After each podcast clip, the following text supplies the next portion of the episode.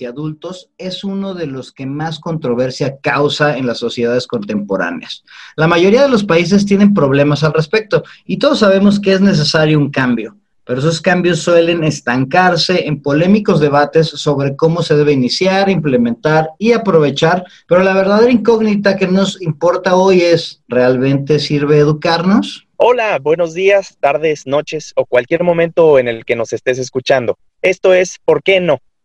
El podcast que busca preguntas a hechos que te suceden o no te suceden de manera cotidiana y que aporta una serie de consejos finales para superar ese no. Yo soy Héctor Trejo. Yo soy Diego Sánchez y nosotros somos facilitadores de programas en entrenamientos corporativos, consultores en desarrollo organizacional y humano con más de 18 años de experiencia. Y hoy Diego, hoy hablaremos de por qué no sirve la educación y tenemos un invitado de lujo que le sabe muy bien a todo esto de la educación, Rafael Alcaraz. Muchas gracias, Rafa. Gracias por estar aquí en, en, este podcast, ¿por qué no? Y vamos a hablar de todo esto de la educación, a ver qué nos tienes que decir, porque hay muchos temas que se relacionan al respecto. Yo soy un contrincante de educar gente, Considero que la educación, como está planteada el día de hoy, está mal hecha. Las universidades y las instituciones de educación superior no responden a las necesidades verdaderas del mundo en el que nos encontramos hoy. Y a ver qué tan bueno se pone este debate contigo. Y se va a poner muy bueno porque fíjate que Rafa, aparte de, de ser profesor desde hace más de 35 años, ya lleva 30 años trabajando en el TEC de Monterrey, estudió ingeniería, tiene maestría en educación, en ciencia, tiene doctorado en ciencias económicas y dirección de empresas, es profesor, consultor, extensionista, investigador, facilitador de educación continua. Y bueno, él se considera a sí mismo un enamorado de la educación y yo conozco a Rafa ya desde ese años, desde hace bastantes años, cuando estaba yo en mis años mozos estudiantiles. Y vaya, que, te agradezco mucho y también te, lo, te, agradezco el, espacio de mucho, con mucho cariño, Rafa. Y a ver si me puedes ayudar a hacer entender a Héctor Trejo que sirve la educación, pero también no está tan bueno nuestro sistema educativo. Creo que este va a ser un muy buen encuentro, así que vámonos al primer round. no, yo encantado, encantado de estar aquí. Les agradezco muchísimo, Diego. Te, aprecio mucho desde hace muchos años. Te conozco efectivamente desde que eras alumno y andabas por ahí haciendo eh, eh, eh, destrozos, construyendo, construyendo con tus compañeros. Eso, eso pues me, me dio la oportunidad de conocerte y conocer también algunos otros de, de tus compañeros que también han sido muy exitosos en el mundo profesional. Entonces, encantado de estar aquí, les agradezco la invitación. Héctor, muchas gracias también por, por, permitirme ser parte de este proyecto. Y a ver, pues empezamos con el primero. Vámonos, a ver, Trejo, tú andas muy bravo hoy, así es que vas, ¿por qué no sirve la educación? En primer lugar, Diego, porque no sirven los educadores, o sea, porque no hay buenas personas que entiendan sus temas, que lo hagan con cariño, y eh, además están muchos de ellos mal pagados. Entonces, no hay buenos educadores. Entonces, eso también genera un rechazo por parte de la gente que, si bien quiere educar a sus hijos, también dice, ¿por qué voy a pagar algo que pues no le va a servir al final? Hoy por hoy hay una gran cantidad de alumnos y de, de personas que se gradúan de las universidades y no encuentran ni empleo, ni pueden poner una empresa, y menos en estos tiempos de crisis. Entonces, estoy enojado con el sistema educativo. Ramón. Ok, pero vámonos con este primero que a mí se me has digo, porque Héctor se enoja y ahí despotrica, ¿no? Pero órale, vamos a hablar de por qué no hay buenos educadores. Yo creo que hay gente que sabe mucho, Rafa. O sea, a mí me tocó tener maestros en la prepa, en la carrera, que vaya, que eran unas eminencias, pero eran unas cosas lamentables dando clase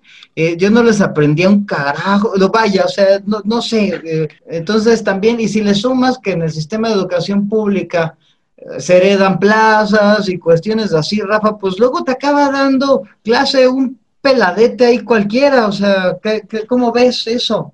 Mira, tristemente yo coincido con ustedes en que desgraciadamente en muchos casos estás ahí por oportunidad, por necesidad, por obligación, eh, y no necesariamente por lo que te mueve como maestro a tratar de, compartir con tus, con tus estudiantes. Finalmente, ser profesor es una oportunidad, es una oportunidad de tocar vidas, de ayudarles a formarse, de crecer, eh, no es solo transmitir información, es, en realmente, realmente es ayudarte a ser una mejor persona. Y eso es lo primero que tienes que entender como profesor. Pero tienes razón, se ha demeritado muchísimo, tristemente, porque se ha dado también paso a muchas generaciones de gente que no está comprometida. Pero, pero sí la hay. Vaya, no, no, está, no, no, no podemos generalizar. Y esto es algo bien importante que quiero dejar claro. En realidad, un profesor está regularmente ahí un profesor que ha decidido dedicarse a la parte docente, como fue mi caso hace más de 30 años, 35 años, empecé a dar clases, yo no lo tenía en mi plan de vida. E, esa no era parte de mi, de, mi, de mi plan que había trazado cuando empecé a estudiar. Sin embargo, bueno, se presentó la oportunidad porque esa era la forma en que yo pagaba una beca para una maestría. Yo quería seguir estudiando y me encantó porque realmente es una oportunidad para, para tocar la vida de los demás. Pero tienes que formar, tienes que estar consciente de que estás ayudando a la gente no solamente a saber, no le estás transmitiendo información, estás ayudándole a ver a cómo usar esa información a cómo aprovecharla para crecer. Y en ese, en ese sentido, bueno, pues no basta solamente la, el tener la oportunidad de hacerlo, sino además tiene que haber una vocación, efectivamente, tienes que hacerlo por convicción, y por supuesto tienes que hacerlo con pasión. Si no lo haces, entonces efectivamente la educación no funciona. Te me adelantaste, te iba a preguntar si creías que, la, que sí es una cosa de vocación. Y fíjate que a mí se me hace que debe ser tan de vocación, o sea, es que están los dos extremos. Están las personas que les encanta estar ahí dando clases y no sé, a pesar de que están hiper mega educados como tú, y ahí sigues, ¿no? Y, a lo mejor valdrías miles de dólares ahí en, la, en el mercado laboral, pero el Rafa dice, no, pues yo aquí me quedo. Y hay algunos otros que no, y, ahí siguen dando clase y, ya, ¿no? O sea, no sé si será lo único que les, que, les acomodó, si no saben hacer otra cosa, o sea, casos brillantes y también hay casos lamentables, ¿no? Y creo que hay, más, hay más lamentables que brillantes. Tristemente, insisto, se ha desvalorado la profesión eh, eh, la profesión de, profesor era una de las más respetadas en el pasado. Yo, seguramente eh, estoy, estoy seguro de que ustedes han escuchado a sus abuelos, a sus bisabuelos que en alguna ocasión decían, bueno, es que ya llegó el doctor, ya llegó el maestro, ya llegó el ingeniero. Y era un respeto por esas personas que realmente habían estudiado, habían hecho el esfuerzo y usaban ese conocimiento en beneficio de los demás por supuesto, también de ellos mismos, pero, pero, pero, pero también para los demás. Y, eso se ha perdido. Entonces, bueno, de repente tenemos gente que efectivamente te vas a encontrar que dice, es que no encontré otra cosa que hacer, pues doy clases. No, es que tienes que, prepararte para dar clases, tienes que transformarte, tienes que buscar la manera de que realmente lo que sabes lo puedas compartir y le puedas ayudar a otros a crecer. Y esa es la parte básica. Sí, no te sirve de nada tener un papelito.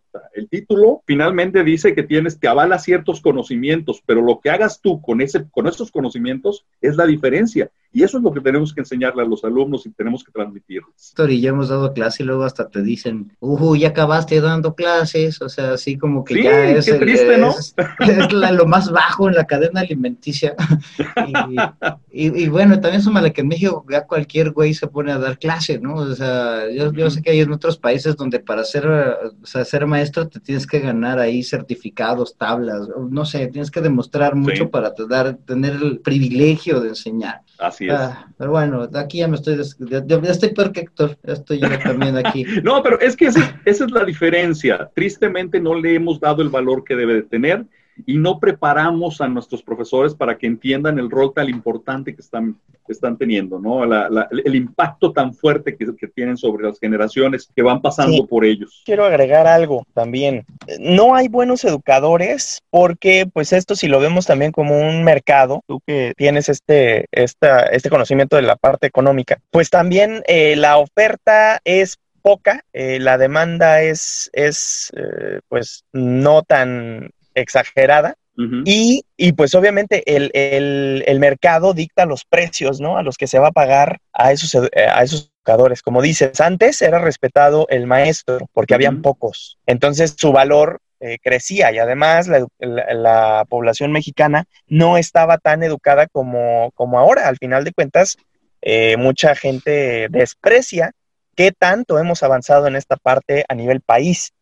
Porque antes, o sea, cuando tú te refieres al abuelo, los bisabuelos, bueno, pues era, era un porcentaje de analfabetismo, de personas que no terminaban una carrera mucho mayor de las que hoy, este, de las que hoy se tienen, ¿no? Y ahora ya te das cuenta, ya, ya la gente es más crítica porque puede ir a, a las universidades, puede educarse y demás, y puede definir, oye, este cuate, aunque es doctor en no sé qué, es pésimo dando clases. O la verdad es que nada más está ahí eh, como, como fósil, ¿no? O sea, porque sí me, han tocado que son vacas sagradas y no sé qué, pero la verdad a la hora de transmitir sus, sus conocimientos, pues no, no, no, no jalan, no sirven. Y resumiendo, Rafa, o sea, si les pagaran mejor a, los, a las personas que están bien preparadas para dar clase, a nivel de ejecutivos de empresas y de, esta, de esta cuestión, pues obviamente que la gente buscaría la carrera de, ser profesor como algo también que cubra sus necesidades, ¿no? Y no como dice Diego, que luego nos ha tocado, uy, terminaste de, profesor, ¿qué pasó, no? Pues al contrario. Eh, a ver, estoy escuchando que están yendo para allá, entonces yo creo que lo podemos ligar con el siguiente, porque no, la educación nos sirve porque no tenemos un sistema educativo útil. Creo que hay varias partes eh, hablaban de eso. Estamos con un modelo educativo de, o sea, llevamos como 200 años o 300 años o, más tal vez con el mismo sistema educativo ridículamente sin evolucionarlo, ¿no? Lamentable, Diego, es lamentable. Esta parte que acabas de decir. Es, terrible eso y si lo sumas a, la que le pagan mal a los maestros, bueno, y yo creo que tiene que ver todo con el sistema educativo. Y Rafa, Rafa iba a hacer ahí un, comentario al respecto y creo que va, y lo podemos ligar hacia, hacia ese por qué no, ¿no, Rafa? Sí, me parece ah. excelente, excelente, porque efectivamente lo que, lo que estabas comentando ahorita, Héctor, es cierto. O sea, tenemos, eh, eh, no hay tanta, tanto analfabetismo, pero seguimos teniendo un analfabetismo funcional terrible. Así es.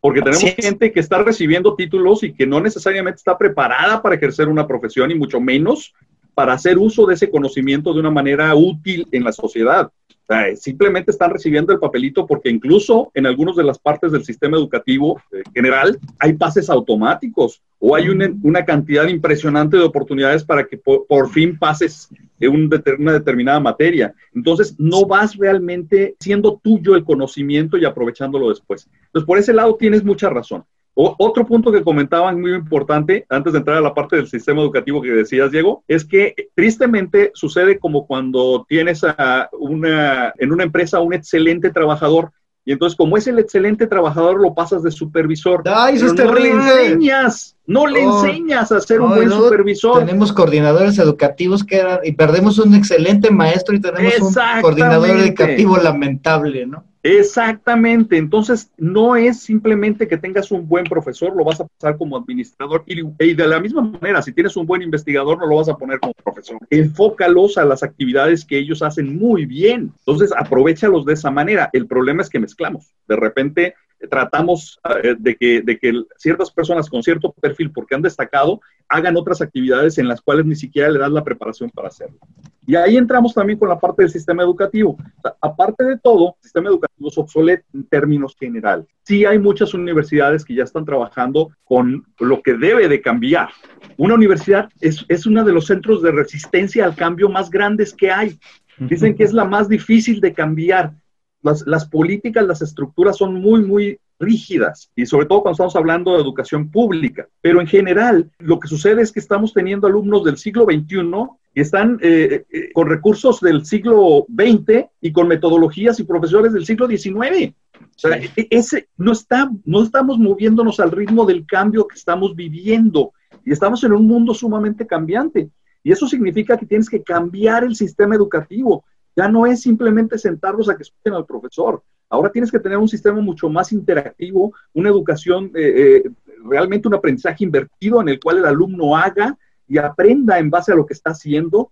Un profesor que sea más un guía que en realidad un impartidor de, cátedras o de, este, de monólogos, en donde les está, perdón la, el la palabra que voy a usar, pero que le está vomitando el conocimiento para ver qué cachas. No, el sistema educativo tiene que cambiar. Eso es un hecho. Tenemos que empezar a ver que el mundo va a seguir cambiando y es importante que los ayudemos a estar preparados para esos cambios. No solo para el hoy, sino también para el futuro que viene. ¿no? no sé qué opinan al respecto, pero yo siento que por ahí es por donde está el problema. Ahora, sí hay instituciones definitivamente que están trabajando en eso y muy duro por estar al día por estar eh, con ese cambio, evolucionando y dando una formación a los alumnos que realmente les sea útil. ¿eh? No, yo estoy de acuerdo que sí hay instituciones, pero híjole, no sé, a mí yo donde he visto más resistencia al cambio en la vida, sí en la industria, yo trabajo mucho con industria y, y sí hay resistencia al cambio, pero cuando te metes con maestros así de la vieja guardia, no bueno, Rafa, o sea... Ahorita, ahorita estoy dando el curso de facilitación virtual y luego entran ahí maestros, ¿no?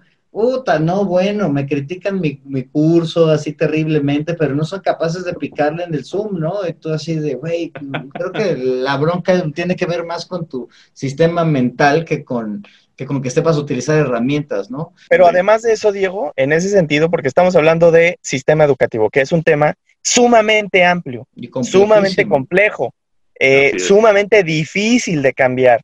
A ver, estamos teniendo, como bien lo menciona Rafa, un sistema basado, creado en el siglo XIX para problemas del siglo XXI-XXII. Y no estamos entendiendo que, por ejemplo, el tema de las universidades se va a volver completamente obsoleto. Los profesores ya no van a ser el centro, como bien lo dice Rafa, de el conocimiento, sino el material informático que se tiene de años, ¿no? Y en lo que dices, el modelo es distinto hacia hacia que el alumno sepa hacer algo con lo que con el conocimiento que adquiere y no nada más eh, repetirlo o pasarlo en una en una hoja de papel que a nosotros nos tocó o sacar su titulito güey que exactamente que, que, bueno que para el caso pues yo me iría allá a la colonia eh, Guerrero Santo Domingo en donde pues rápidamente les pido un título de físico matemático y me lo entregan.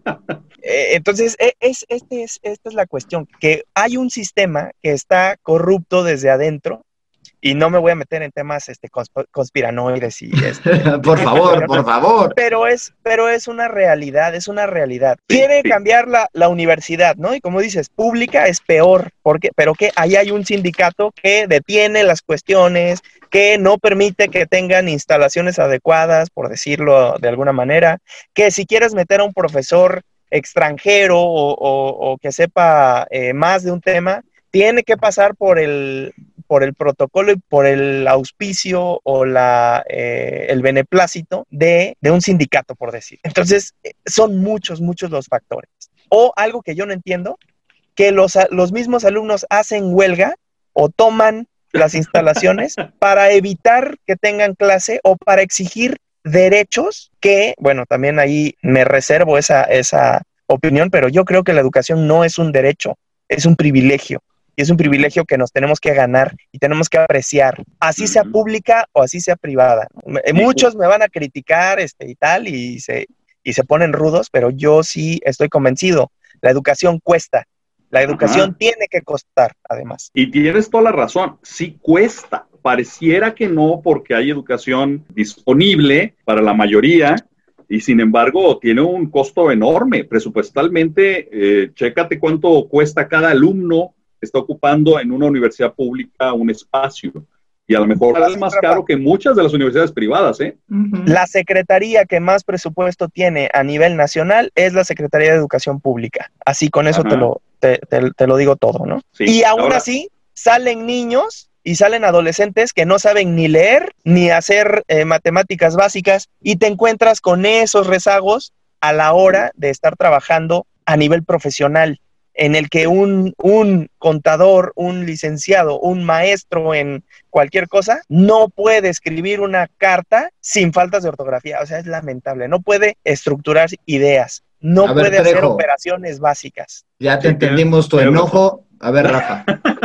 ya, no, tienes, tienes toda la razón, Héctor. Es que da coraje, sí, yo sé que estás enojado, pero a ver, yo tengo curiosidad de oír a Rafa. el, el problema, el problema es de raíz, estoy totalmente de acuerdo, pero ahí está el problema. ¿Cómo lo resolvemos? La forma de resolverlo es que el profesor entienda la responsabilidad que tiene. efectivamente, eh, hace, hace un muy poco tiempo eh, tuve oportunidad de escuchar al, presidente, al rector de la, del Tecnológico de Monterrey. Hizo un comentario que a mí me, llamó muchísimo la, atención. Decía, estamos formando personas para un mundo que cuando salgan al entorno laboral se lo van a encontrar totalmente cambiado. Van a trabajar en empresas que todavía no existen. Van a usar tecnologías que aún no se han inventado y van a resolver problemas que todavía ni siquiera imaginamos.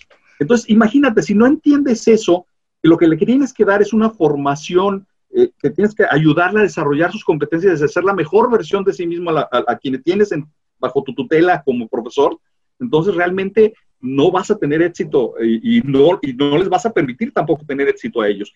El profesor puede hacer muchísimo, pero tiene que entender esa responsabilidad que tiene. Tiene que trabajar con el alumno que aprenda realmente a aprender, que aprenda, incluso que aprenda a desaprender para volver a aprender, porque el cambio es tan rápido, si no nos enfocamos en, en, esas competencias para el alumno, nunca va a poder salir adelante. Y vamos a tener gente como la que tú mencionas, Héctor, gente que no tiene capacidad para ejercer una profesión aunque tenga el papelito, que es una realidad. Y te lo voy a ligar con el siguiente, ¿por qué no? Porque aquí yo creo que me voy a desahogar yo también. La educación nos sirve porque no nos enseñan cosas útiles, Rafa, y creo que está muy, muy, muy ligado lo que me acabas de decir. O sea, digo, no sé, yo estudié la carrera y estoy haciendo algo que nunca en la vida me enseñaron, algo que nunca, o sea, yo soy ingeniero industrial, en mi vida he balanceado una línea de producción, o sea, en mi vida he utilizado las clases de estadísticas, cosas así, de, decidí dedicarme al desarrollo humano y ahora con esta virtualidad, o sea, me hubiera encantado que me hubieran enseñado una clase buena de trabajo en equipo, ¿no? Así de, Diego, cómo llevar tus finanzas personales, eh, y en vez de eso me, me, aventaron así física 17, ¿no? Este, cosas que acabas de decir tú, el aprender a aprender, el aprender a desaprender, ese tipo de cuestiones no están en ninguno, o por lo menos no he visto, no he visto el nuevo modelo del TEC, porque seguro ya deben venir algunas, pero ustedes están muy vanguardistas, pero en lo tradicional no hay un programa educativo que tenga una cuestión así, algo que yo considere que vaya a ser realmente útil para la vida personal y profesional del chico cuando se gradúe. O sea, pues nos enseñan cosas bien inútiles, Rafa. Mira, yo lo que veo es que efectivamente a veces hay cursos que los vemos como si no tuvieran ninguna importancia en mi proceso formativo porque nunca los voy a usar.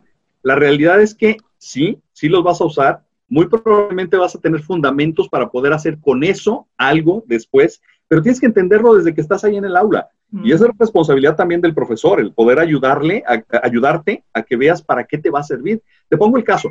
Eh, yo he dado la eh, formación de emprendedores, que es un curso obligatorio para todas las carreras, y por tanto, que cuando llegan conmigo, son de séptimo semestre, eh, llegan y dicen, yo para qué voy a tomar esto, esto es una clase de relleno, no me va a servir. En mis tiempos la considerábamos una clase de relleno, Rafa, y ahora es así de, güey, esa era la que le tenía que poner atención, me lleva. Eh, exactamente, pero se lo tienes que hacer ver.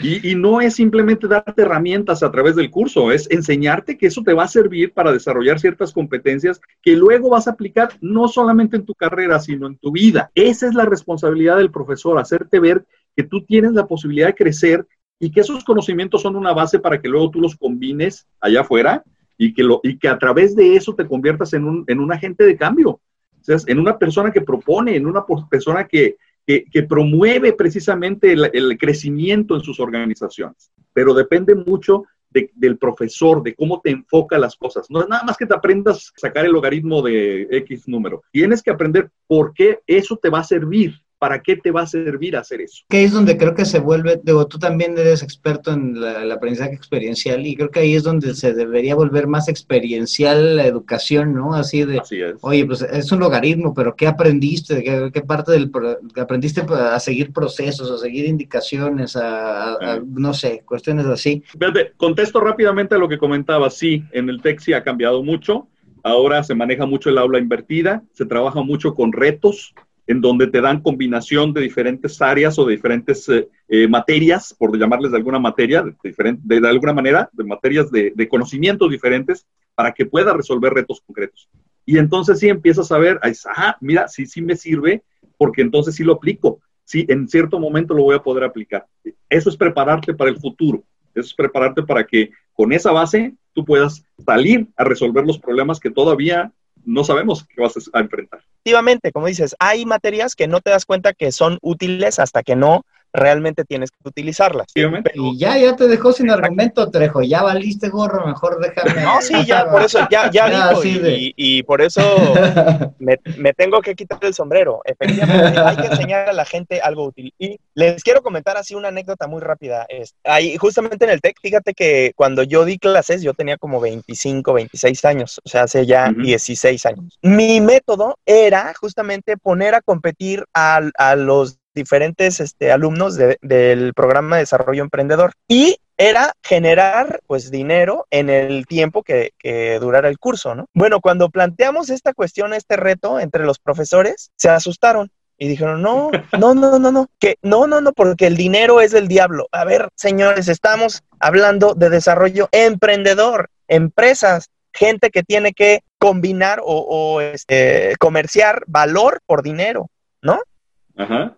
Total que mi, idea de, poner a competir a, los diferentes grupos o los diferentes profesores de desarrollo emprendedor, pues no, no se aceptó. Yo lo hice con mis propios alumnos y me dieron un, un correctivo desde la dirección que no podía estar haciendo esas cosas. Y los comentarios de los alumnos al final fue, este fue una de las experiencias más enriquecedoras. ¿Por qué? Porque yo también soy un fanático del aprendizaje experiencial.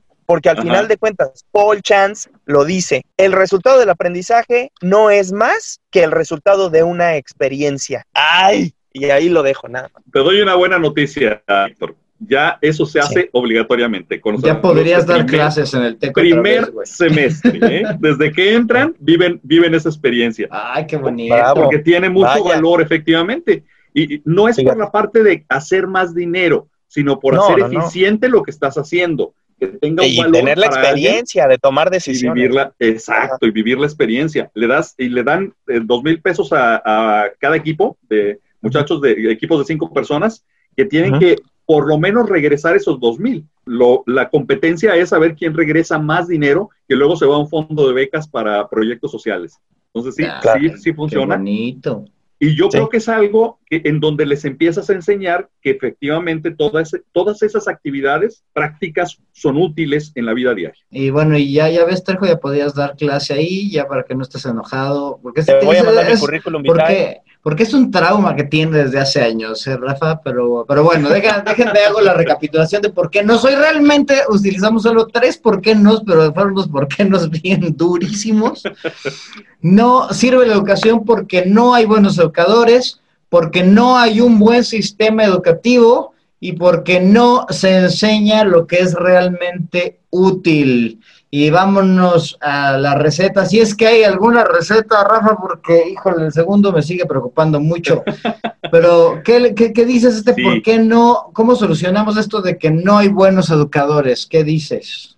Yo creo que es una cuestión de, de formación, por supuesto, para que se seleccione a la gente y se, se le dé la preparación realmente que necesita, para entender que lo que está haciendo debe de ser una pasión, debe ser una vocación, les decía hace ratito, es una vocación, una convicción, pero también una pasión. Entonces, que entiendan que si no tienen eso, no tienen para qué estar dando clases. Váyanse a hacer otro tipo de actividades, pero no de clases, porque ustedes están impactando sobre muchísima gente. Eso yo lo voy a aplaudir muchísimo y no creo que tengas nada que decir al respecto, ¿verdad, Trejo? Por supuesto que no, y al contrario, aplíquenle todos los, todos los tests, todos los exámenes psicométricos, psicológicos, eh, socioeconómicos y de todo tipo para evitar que esa gente que nada más está ahí porque le dieron la plaza esté ordeñando el sistema, ¿no? Y yo creo que ahí va a ser una bronca porque hay que cambiar la ley y creo que eso tiene que ver con el siguiente sistema educativo, el sistema educativo, el siguiente, ¿por qué no? Que es, ¿por qué no sirve el, sistema educativo, Rafa? ¿Qué hacemos? Digo, tú tienes la, la bendición de no estar dentro del, del sistema educativo per Público público, público porque el sistema privado también tiene su... Sí, claro, nosotros sabemos perfecto de lo que habla Rafa cuando habla de los cambios, ahí estábamos, ¿no? Entonces, yo sé que es una respuesta difícil, pero ¿qué, ¿qué hacemos con este sistema educativo con tantas carencias? Es muy difícil porque Desgraciadamente hay todo un aparato enorme de burocracia y, legal que es difícil de mover, pero se tiene que entender que tiene que haber cambios, porque si no vienen los cambios desde arriba, eh, entendiendo que la, educación ha evolucionado, que no es el mismo sistema educativo que se daba en el pasado, que no sirve de nada. Por ejemplo, ahorita se van a empezar a transmitir por televisión los, de las clases, ¿no? Los diferentes grados educativos. Bueno, pero ¿qué van a hacer? Van a pasar simplemente las, las, las actividades que se hacían presenciales las van a pasar ahora a la, a la televisión. Si lo van a hacer así, entonces muy probablemente no va a funcionar como esperan que funcione. Tiene que haber una formación, una capacitación fuerte a los profesores y cambiar el sistema educativo a un sistema educativo que realmente vea hacia el futuro, el futuro de la gente. No, no estás ahí por llenar nada más un espacio, por cumplir con una estadística. Estás ahí porque te estás formando para ser una persona que aporte valor a la sociedad en el futuro. Entonces, ¿tú crees que la, clave, y fíjate que a mí se me hace bien interesante, que la clave es no ver al educando nada más como, como alguien que va a recibir información, sino, va, sino verlo como una persona que en el futuro va a enfrentarse con limitantes, problemas. Entonces, al que tienes que, el que tienes que tener en, cuenta no es al tipo de ahorita, no es a tu chavito de 17 años, de 18 años, es al tipo de 25 o de 30 años, a ese tienes que educar. Así es, y lo empiezas y lo empiezas a formar desde ahorita y le das las bases, le das las competencias, le das esa capacidad para seguir aprendiendo y seguir evolucionando y no solo eso, sino además para él ser un agente de cambio. Ahí también yo yo te iba a decir este Rafa que pues eh, justamente el, modelo de, educación también tiene un rol muy importante los profesores, que es pues obviamente el papel que tú estás jugando en, este, en esta conversación, ¿no? El profesor tiene mucha responsabilidad, pero más responsabilidad tienen las familias de los alumnos o de las personas que quieren educarse. E incluso la responsabilidad tendría que recaer en el propio alumno. Pero lo que yo creo, y esto es una creencia muy personal y un análisis muy personal, es que los alumnos entran demasiado jóvenes a tomar decisiones muy importantes en relación con su futuro.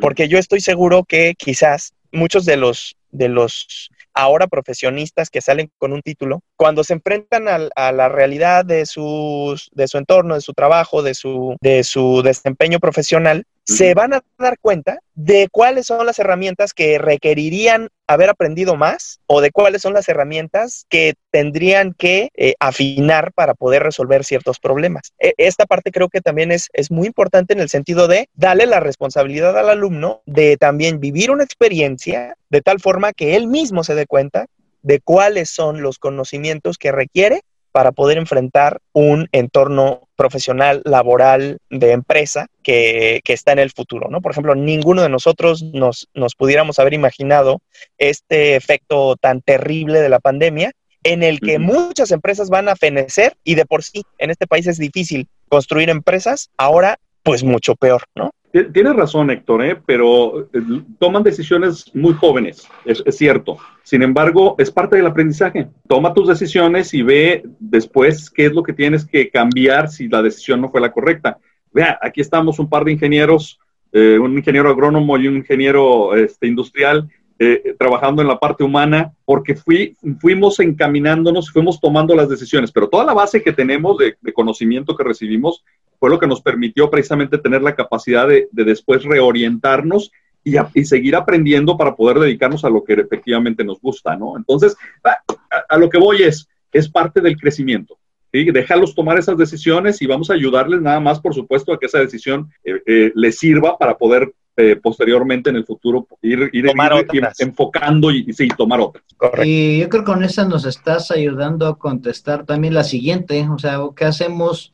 ¿Qué hacemos? Porque no se enseña, porque no enseñamos cosas útiles. Creo que tiene que ver con la experiencia y más con competencias que con conocimientos concretos, según es lo que, lo, que nos platicabas, ¿no, Rafa?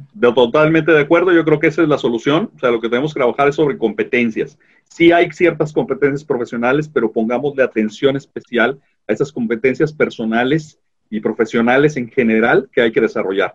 Muchas de ellas son competencias de las que dice, bueno, no hay problema, eso lo va a aprender cuando ya esté colaborando con otros, cuando ya esté liderando un equipo. No, ve enseñándole a hacerlo, porque efectivamente lo que queremos es que llegue a ser un agente de cambio.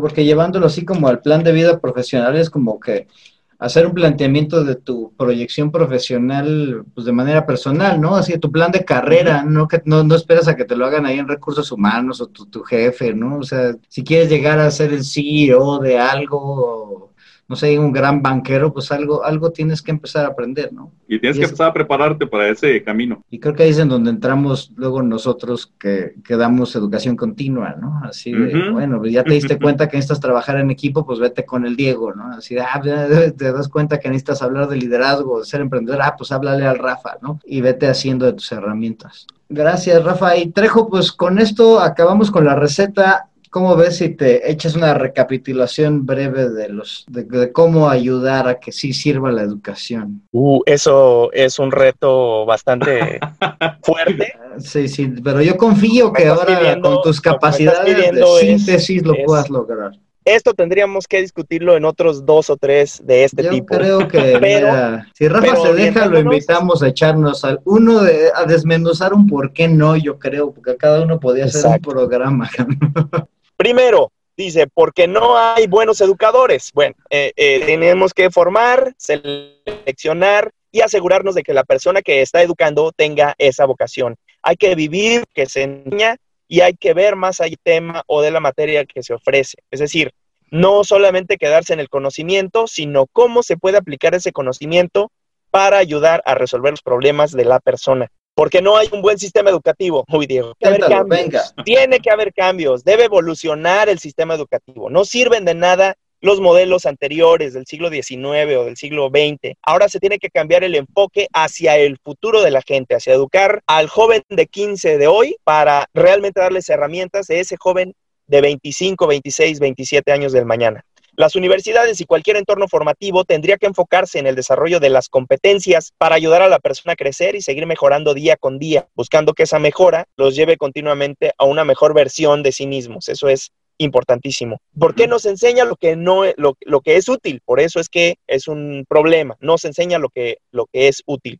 Así que, nuevamente, los sistemas educativos deberían de transformarse y ayudarle a la persona a autoevaluarse, a conocerse a sí mismo, de tal forma que pueda aprovechar sus fortalezas, seguir desarrollando sus áreas de oportunidad y además que les enseña a innovar, a complementarse con las fortalezas de otros, a colaborar, a trabajar en equipo y a, mejor, a mejorar constantemente su propio aprendizaje. Y en fin, a entender que la vida es un proceso de crecimiento continuo. Esa sería la receta, mi querido Diego. Fácil, facilita, sencilla la receta. Muy facilita.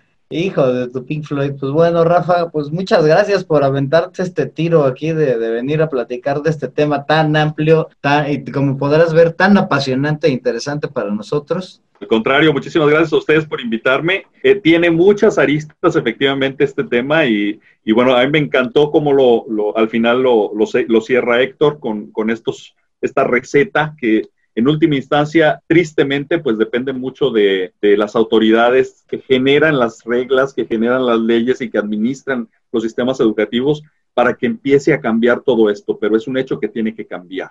Y la próxima vez, en lugar de cafecito, me traigo un vinito para que echemos más a gusto la platicada. Con mucho gusto aceptado el panel. Ya va a tener que ser de mezcal o algo así, porque sí está duro, mi Rafa. Eh, oye, Rafa, si la gente que nos escucha quisiera ponerse en contacto contigo, digo, para saber un poquito más de educación, saber de lo que está haciendo el TEC de Monterrey, saber lo que haces tú en educación continua, ¿dónde te puede contactar? Con muchísimo gusto. En, LinkedIn estoy como Rafael Alcaraz. En, el, en Facebook también estoy. Pueden entrar a El Emprendedor de Éxito o a mi sitio directamente personal, que es Rafael Alcaraz. O también por correo a ralcaraz.tech.mx con mucho gusto les contesto sus dudas o, platicamos de lo que quieran que platiquemos. No hay ningún problema. Y pues gracias por, esta platiquita. Y muchas gracias también a todos ustedes por escucharnos el día de hoy y aventarse con nosotros. ¿Por qué no sirve? la educación. Ya saben, por favor, síganos ahí en nuestro grupo de Facebook, ¿por qué no el podcast? Y escúchanos, por favor, recomiéndanos, ponle seguir, Ahí estamos en Spotify, en Apple Podcast, en, en Roycaster, para que, para que la gente nos, nos siga escuchando todas las barbaridades que tenemos que decirles hoy. Muchas gracias, yo soy Diego Sánchez. Muchas gracias, yo soy Héctor Trejo. Qué bueno que nos escucharon. Este es un tema apasionante para nosotros, como se pudieron dar cuenta. Esperamos poder tenerte otra vez, Rafa, eh, platicando de otros temas también interesantísimos. Gracias, Diego. Muchas gracias. Hasta la próxima. Adiós.